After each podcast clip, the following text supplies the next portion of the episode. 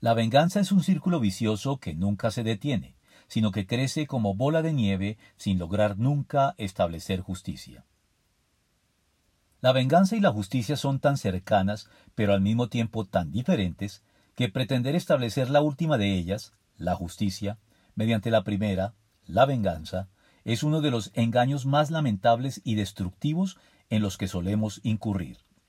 La venganza, para tratar de justificarse, utiliza como pretexto el deseo de establecer justicia, pero lo que en realidad busca es simplemente desquitarse, propósito en el cual suele excederse, brindando a la contraparte argumentos para devolver el golpe y dar lugar a círculos viciosos y crecientes de venganzas y contravenganzas de nunca acabar, al mejor estilo de los episodios que dan lugar a enemistades tan profundas y ancestrales cuya causa ya ni se recuerda, como la de los Montesco y los Capuleto en Romeo y Julieta, la universalmente famosa obra de William Shakespeare.